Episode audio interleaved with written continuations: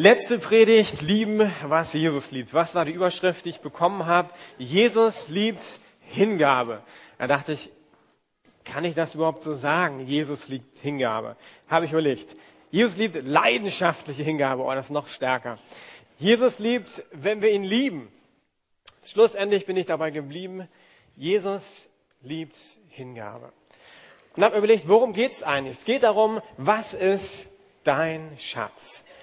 Und wer das Wort Schatz hört und Herr der Ringe gesehen hat, dem kommt sofort ein etwas schleimiges Wesen, das Gollum heißt, was man sagt, mein Schatz. Und ich glaube, das stimmt, dass wir alle oftmals sowas haben, was bei jedem vielleicht anders ist, was wir so festhalten, weil das ist der Gollum, der hat nur eine Sehnsucht, dieses Wesen, er möchte diesen Schatz haben. Und das ist ein Ring.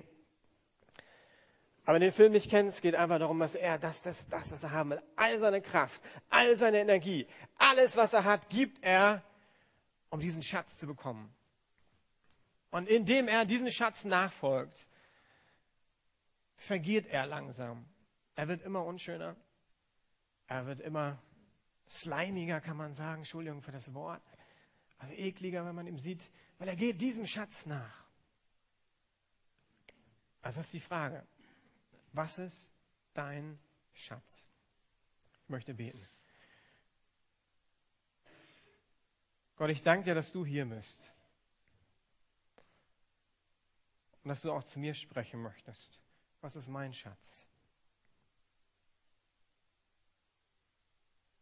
Und du liebst Hingabe, und das gilt auch für mich. Von da möchte ich gar nicht predigen heute für irgendjemanden, der hier sitzt, sondern zuallererst zu mir. Möchte ich einladen, Heiliger Geist, dass du kommst und dass du zu uns redest. Amen. Goldschatz aus Römerzeit gefunden. Er könnte mehrere Millionen Euro wert sein. Der Fund eines Goldschatzes aus der Römerzeit versetzt Italien in Aufruhr. Beim Abriss eines Theaters in Como wurden hunderte Goldmünzen entdeckt. Der Schatz könnte mehrere Millionen wert sein. Jetzt schaut euch mal diese Amphore an. Sieht ja erstmal vom Weiten an, naja, ist irgendwie grau, nicht viel wert. Äh, man sieht aber, da ist ein kleines Loch reingeschlagen. Wenn man das Loch ranzoomt, dann sieht man, oh, ein Schatz. Wenn man dann noch näher ranzoomt, beziehungsweise dann die Amphore öffnet, sieht man ein Goldschatz. Davon träumen wir doch alle, oder? Zumindest die Männer. Ich habe immer davon geträumt, einmal einen Schatz finden. Ein Bernstein habe ich geschafft, er war allerdings relativ klein. Sonst habe ich meine Uhr gefunden. Aber ich merke, dass eine Sehnsucht in mir, einen Schatz zu finden. Ich weiß nicht, wie es euch geht, was ihr denn schon so gefunden habt. Ich merke es auch bei mir, wenn ich Zeitungen lese. Bernsteinzimmer. Kennt ihr das? Alle paar Jahre gibt sozusagen Artikel in der Zeitung von einem berühmten Zimmer, was nur aus Bernstein gestaltet ist. Sachsen, irgendwie im Stollen, das Bernsteinzimmer. Und dann muss man nur auf Klaus warten, das lese ich. Bernsteinzimmer, äh, Schatz. So. Oder letztes Jahr war in Polen irgendwie unterirdische Stollen, vielleicht Nazi-Schätze. Also es gibt da was, was, glaube ich, Gott in uns hineingelegt hat, dass wir irgendwie nach Schätzen suchen. Wir suchen was, was Wertvolles. Und darum soll es heute gehen, um deinen Schatz. Und dass es Ende der Predigtreihe geht, sage ich ganz am Anfang, ich mache heute einen Aufruf. Weil es geht ja darum, Jesus zu folgen in dieser Predigtreihe. Und nach der Predigt habt ihr die Möglichkeit, euch vielleicht neu noch zum ersten Mal zu entscheiden, ja, ich möchte diesem Schatz nachfolgen.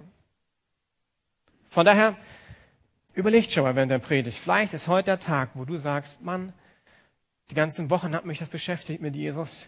Ich mache das neu oder zum ersten Mal fest. Matthäus 13, 45 bis 46. Da geht's um den Schatz. Das Himmelreich gleicht einem Schatz, verborgen im Acker, den ein Mensch fand und verbarg. Und in seiner Freude geht er hin und verkauft alles, was er hat und kauft den Acker.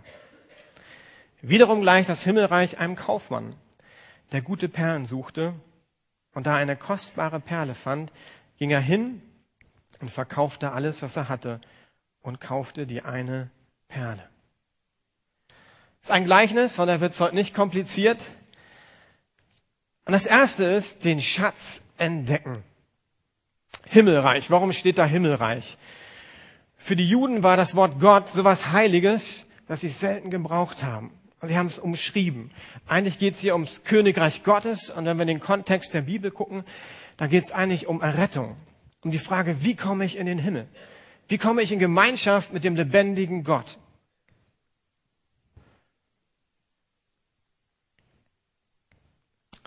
Was ist denn der Schatz eigentlich? Viele von euch müssten das sofort wissen. Ihr seid Teil der Lukasgemeinde. Wenn Sie Gast sind, auch die Frage an Sie. Was ist dieser himmlische Schatz? Wer ist diese Person? Jesus. Und was beinhaltet dieser Schatz? Wir drehen es jetzt einfach mal zu zweit um und sagt mal eurem Nachbarn, was beinhaltet dieser Schatz? Nein, das machen wir nicht. Ich habe manche Augen schon gesehen. Oh nee. Was macht der Klaus wieder? Aber darum geht's eigentlich. Also ich mache es nicht, aber darum geht's. Der letzte ist jetzt auf jeden Fall aufgewacht. Was beinhaltet dieser Schatz? Und ich habe das überlegt in der Predigtvorbereitung einfach mal angefangen zu schreiben. Das ist jetzt nicht irgendwie zusortiert, aber natürlich geht's um Jesus, seinen Tod am Kreuz. Es geht um Gnade, um Vergebung. Und was bewirkt das in dir? Da werden wir gleich noch drauf zu sprechen kommen. Was bewirkt Gnade, Vergebung? Bedingungslose Liebe und Annahme. Ein Gott, der mich liebt und annimmt. Gemeinschaft mit dem himmlischen Vater. Hoffnung. Gott hat gute Pläne für mein Leben. Es gibt ein ewiges Leben. Und das ist die Verheißung für dich als Christ. Die Verheißung innerer Frieden. Eine Bestimmung, Gott möchte mit mir und dir Geschichte schreiben. Zu wissen, da gibt es einen Beistand, der Heilige Geist ist mit mir. Verheißung, alles muss uns zum Besten dienen. Was verbindest du mit Jesus Christus? Welche Assoziationen hast du? Und das ist wesentlich, weil diese Person findet den Schatz und es passiert was. Und das ist der Start von allem. Und mir ist egal, ob du jetzt zum ersten Mal hier bist oder vielleicht seit 20 Jahren Christ bist. Die Frage ist, was passiert mit deinem Herzen, wenn du diesen Schatz siehst?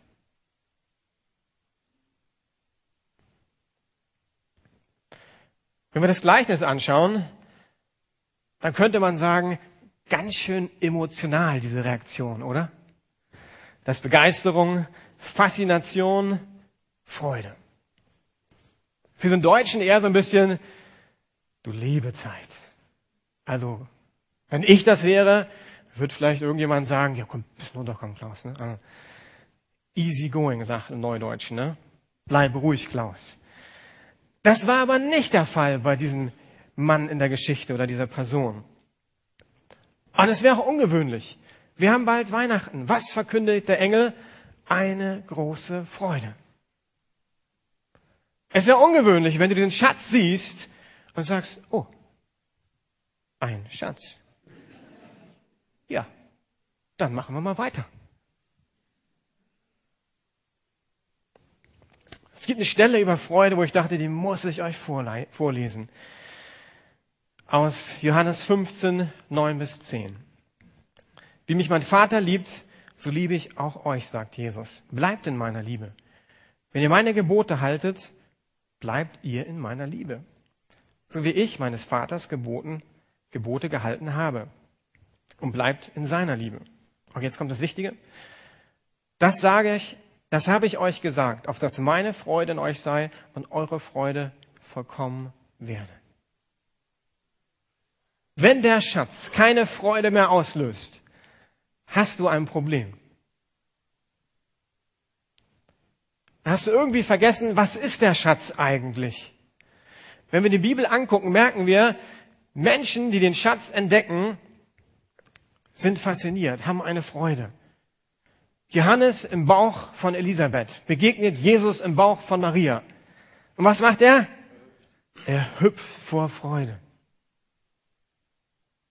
Was macht dein Herz, wenn du von Jesus hörst? Wir haben gerade tolle Anbetungslieder gesungen.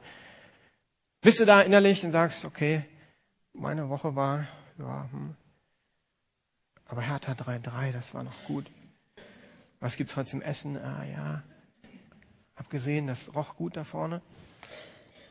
Was machen die Lieder mit dir? Bist du noch fasziniert? Hast du noch eine Freude? Bist du begeistert? Die Frau im Jakobsbrunnen, sie begegnet Jesus, sie ist fasziniert. Sie lässt alle stehen und liegen, geht ins Dorf und sagt, ihr müsst das hören. Freude bedeutet, ich erzähle es anderen weiter.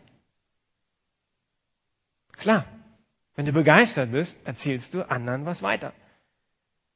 Du kannst auch probieren, stille Freude zu lesen. Die gibt's auch wirklich. Aber wenn du wirklich begeistert bist, wenn du ein Geschenk bekommen hast zum Beispiel und du findest das richtig, richtig cool und triffst dich, meinetwegen hattest Geburtstag. Hey, was hast du geschenkt bekommen zum Geburtstag? Mummel, mummel, mummel, ja, ich habe eine Milka-Schokolade bekommen und ähm, wenn du begeistert bist, wirst du von dem Geschenk erzählen. Was löst der Schatz in dir aus? Bist du eben so, ja, richtig cool. Oder hast du noch diese Freude, Dankbarkeit? Oder er ist halt so. Jesus ist halt für uns gestorben. Ist doch gut, oder? Oder wenn du ehrlich bist, merkst du, eigentlich passiert gar nicht mehr so viel bei mir. Du hast jetzt Wochen eigentlich über Jesus gehört, über wer er ist, was sein Königreich ausmacht. Was ist deine innere Reaktion? Und wenn du in die Bibel schaust, dann merkst du, das ist eine Konsequenz, wenn Leute Menschen begegnen. In diesem Fall war das bei diesem Finder von dem Schatz alles andere zweitrangig. Es ist nichts mehr wichtig. Und das ist nicht wirklich neu. Wenn du die Bibel anguckst, kannst du vom Alten bis zum Neuen Testament Menschen suchen und du wirst sie finden. Wenn sie Gott begegnen, wird alles andere zweitrangig. Ich habe diese Woche die Berufung von Petrus, Jakobus und Johannes gelesen. Sie begegnen Jesus. Zack, folge mir nach. Sie lassen alles hinter sich. Ihren Beruf, ihr Boot, Freunde. Zachäus, hat Fiete vor einigen Wochen drüber gepredigt. Was macht er? Sein Schatz war sein Geld. Er begegnet Jesus und sagt, ich muss zurückzahlen. Ah, ich gebe denen zurück, die ich betrogen habe. In dem Gleichnis ist es noch krasser. Er verkauft alles, was er hat und kauft sich den Acker beziehungsweise den Schatz. Alles verkaufen. Oh Klaus, jetzt wird man nicht melodramatisch. Alles verkaufen. Vers 45 finde ich fasst das gut zusammen. In seiner Freude geht er hin und verkauft alles, was er hat und kauft den Acker. Timothy Keller drückt das wie folgt aus und ich fand das so gut. Ich dachte, das muss ich euch mitteilen. Die Menschen empfangen das Königreich, die es mehr als alles andere schätzen. Ich lese nochmal vor. Die Menschen empfangen das Königreich, die es mehr als alles andere schätzen. Für unsere englischsprachige äh, Bevölkerung, weil das Zitat war natürlich Englisch, the people who receive the kingdom treasure it more than everything else.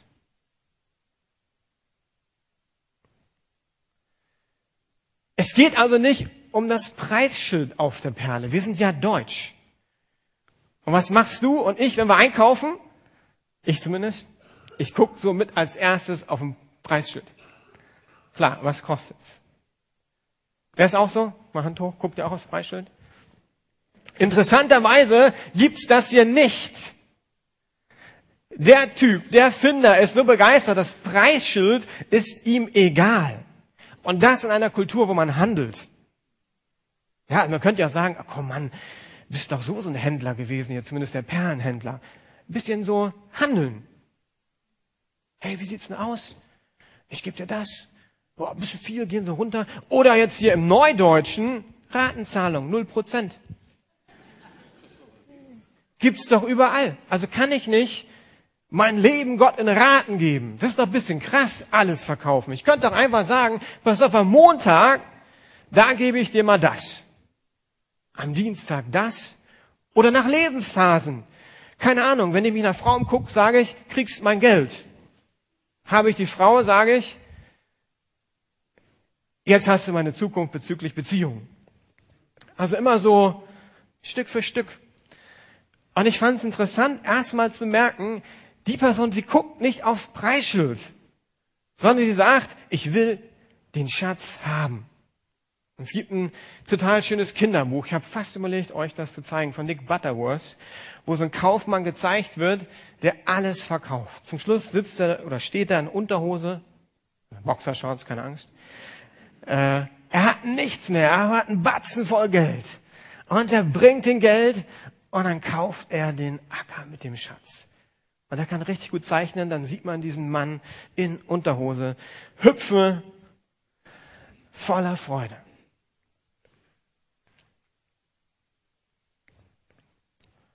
Es geht also nicht um einen Einkauf, auch nicht um einen Kuhhandel, nach dem Motto tausche Erlösung gegen Einfluss oder Geld, Gottesdienstbesuch. Es geht vielmehr um Wertschätzung, um eine Liebe zu Gott.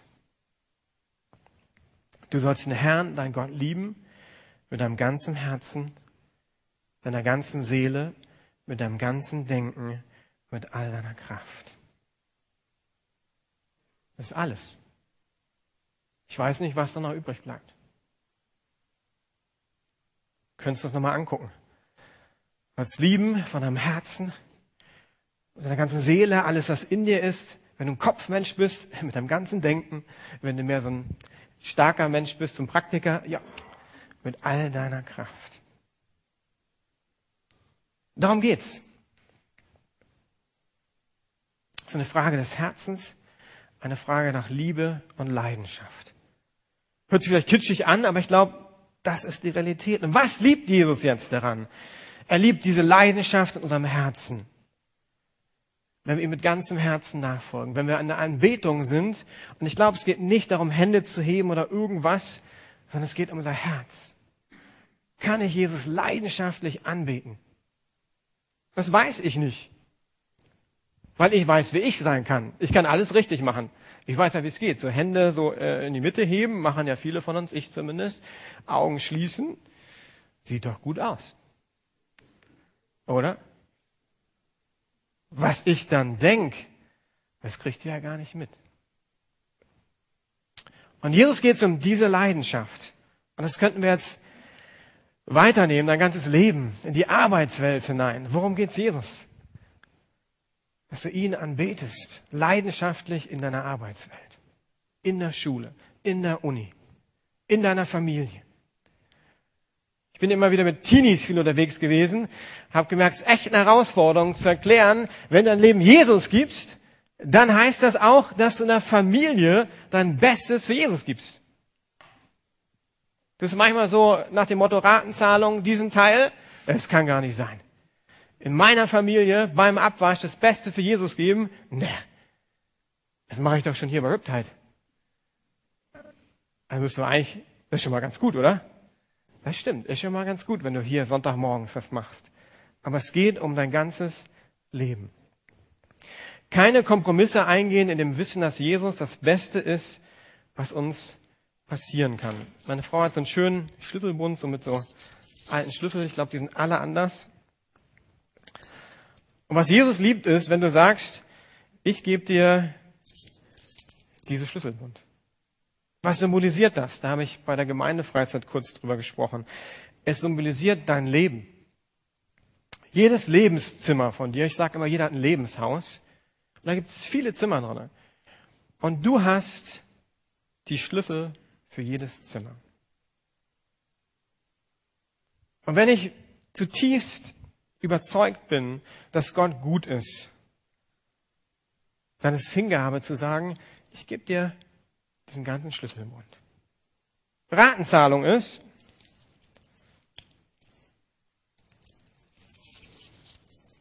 oh Jesus, schwerer als gedacht hier. Das ist halt noch original Handwerksarbeit. Gebe dir mal einen Schlüssel. Oder andere sind ganz großzügig und sagen, ich gebe dir alles, Jesus. Aber da gibt es eine Kammer, ein Lebensbereich. Mein Schatz. Und das ist die Frage, Jesus liebt es, wenn wir sagen, ich vertraue dir, Jesus. Und Jesus wird niemals kommen, so kenne ich nicht, und sagen, Klaus, die Kammer. Ja, genau, du kennst die Kammer. Die Kammer da unten mit den Spinngewebe. Da durfte ich nie rein und jetzt komme ich. Sprengstoff, bam, Actionfilm, Jesus kommt rein, so habe ich nicht kennengelernt. Jesus ist total liebevoll. Er sagt, möchtest du mir vertrauen?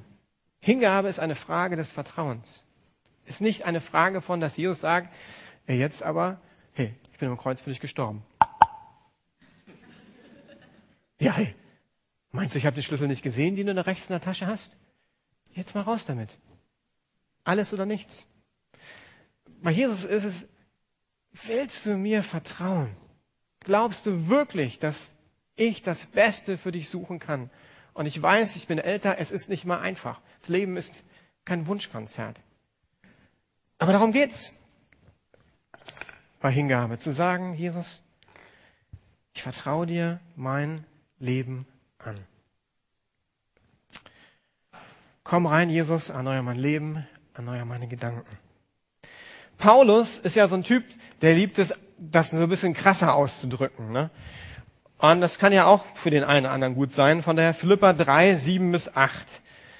Und jetzt nicht wundern, das ist die Bibel, ja. So ein bisschen wie Jesus manchmal ist nicht so nett, wie sich äh, vielleicht in Gedanken, wie man sich erinnert. Paulus sagt, aber was mir Gewinn war, das habe ich um Christi willen für Schaden erachtet. Ja, ich erachte noch alles für Schaden gegenüber der überwältigen, überschwänglichen Erkenntnis Christi Jesu meines Herzens. Um seinetwillen ist mir das alles ein Schaden geworden und ich erachte es für Dreck, auf das ich Christus gewinne. Ich finde das schon krass. Ich erachte es für Dreck, verglichen mit dem, was Christus hat. Was will er sagen? Er will sagen, die Welt hat mir nichts mehr zu bieten.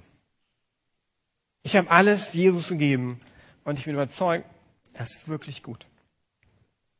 Und wenn du Paulus sein Leben anguckst, merkst du, sein Leben verändert sich. Geld verliert seine Macht. Paulus sagt, wenn ich wenig habe, kann ich mich freuen. Wenn ich viel habe, kann ich mich freuen.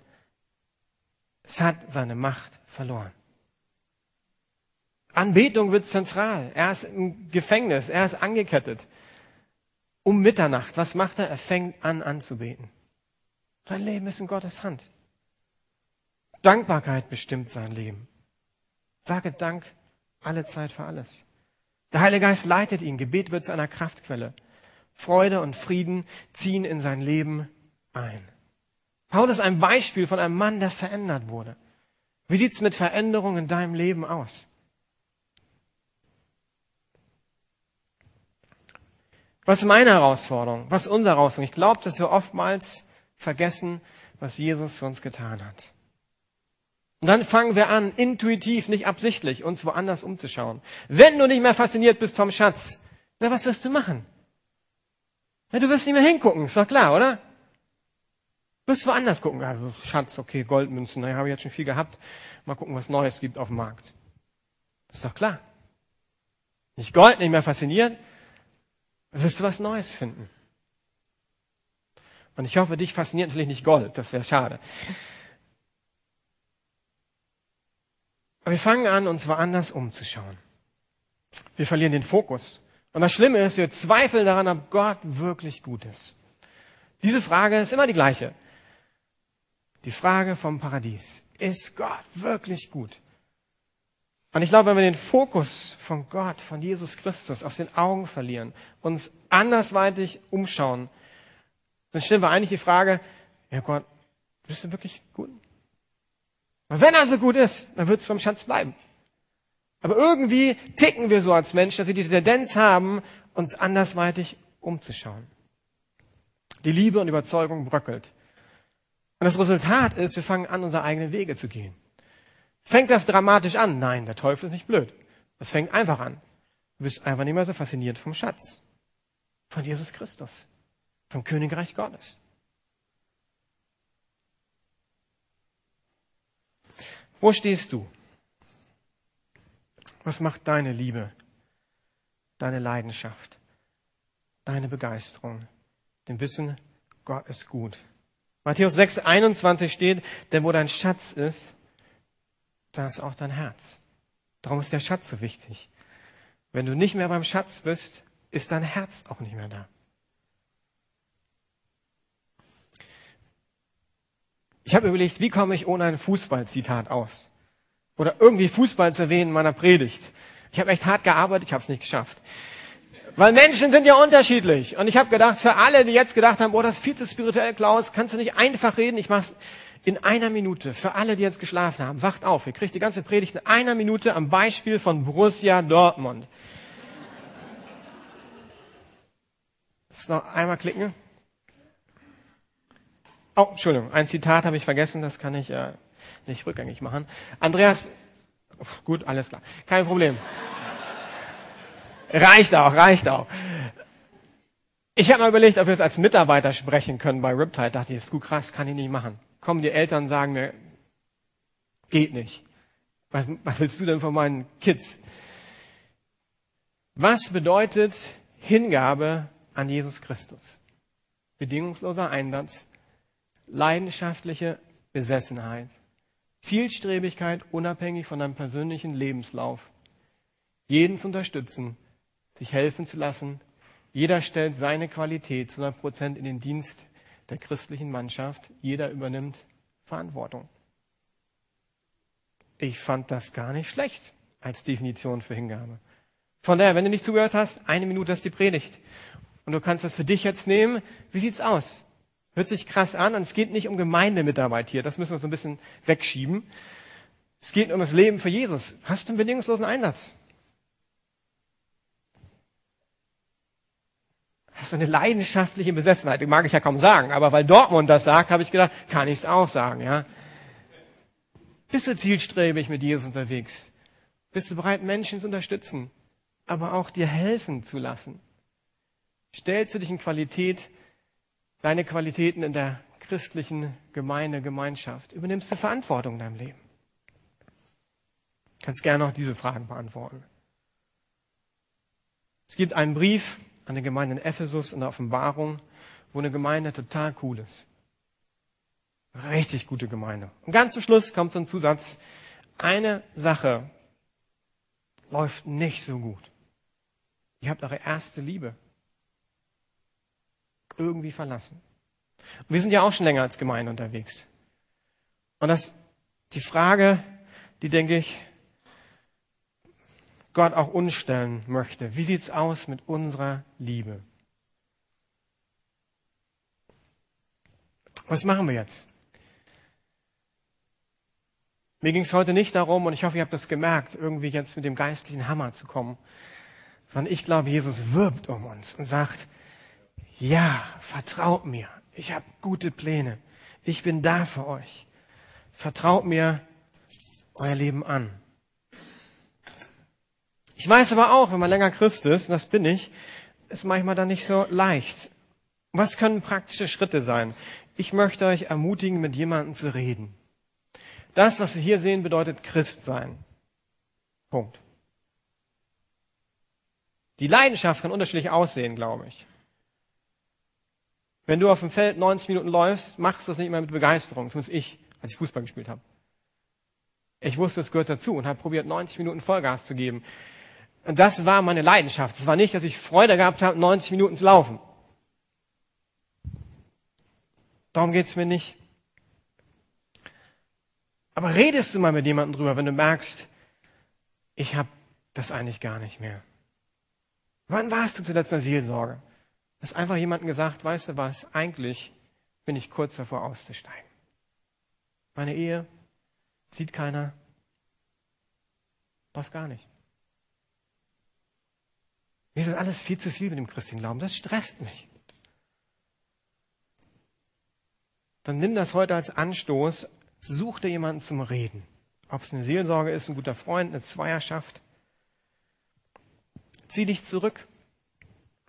Ich glaube, das Wichtige ist, dass wir Verantwortung nehmen. Hier der letzte Punkt. Wie wär's, wenn du dich mal ins Kloster zurückziehst? Ein paar Tage. Ins Gebet. Sagen, Gott, du bist mir wichtig. Ich habe diese Leidenschaft nicht, aber ich fange an, dich zu suchen. Weil Gott sucht dich schon lange. Ob es eine Konferenz ist, ein Einsatz. Als Familie sagen, wir machen mal eine Bibelschule. Es gibt tatsächlich Familien, die machen Bibelschulen. Das ist ein Aufwand, sage ich euch, Freunde. Kinder aus der Schule raus, äh, vier, fünf Personen, kostet viel Geld. Die sagen aber, nee, ich möchte das. Ich breche aus in dem Sinne, weil ich weiß, es ist wichtig. Und ich möchte dir gleich die Möglichkeit geben, dass du auch hier und jetzt reagieren kannst. Wir nehmen gleich das Abendmahl. Vorher möchte ich die Band nach vorne bitten. Und ich habe ein ganz einfaches Gebet, was ihr beten könnt, wenn ihr wollt. Jesus Christus, ich will, dass du das Zentrum meines Lebens bist. Durch die Kraft des Heiligen Geistes will ich auf dich hören und tun, was du mir sagst. Zu jeder Zeit, an jedem Ort, was immer sei. Und es kann sein, dass du noch gar kein Christ bist. Dann kann das für dich die Möglichkeit sein, zu sagen, ich möchte es heute festmachen. Ich möchte diesem Jesus folgen. Es kann sein, dass du schon lange Christ bist und vielleicht merkst, noch ist dran, dass ich das neu ausspreche. Und wir singen das Lied.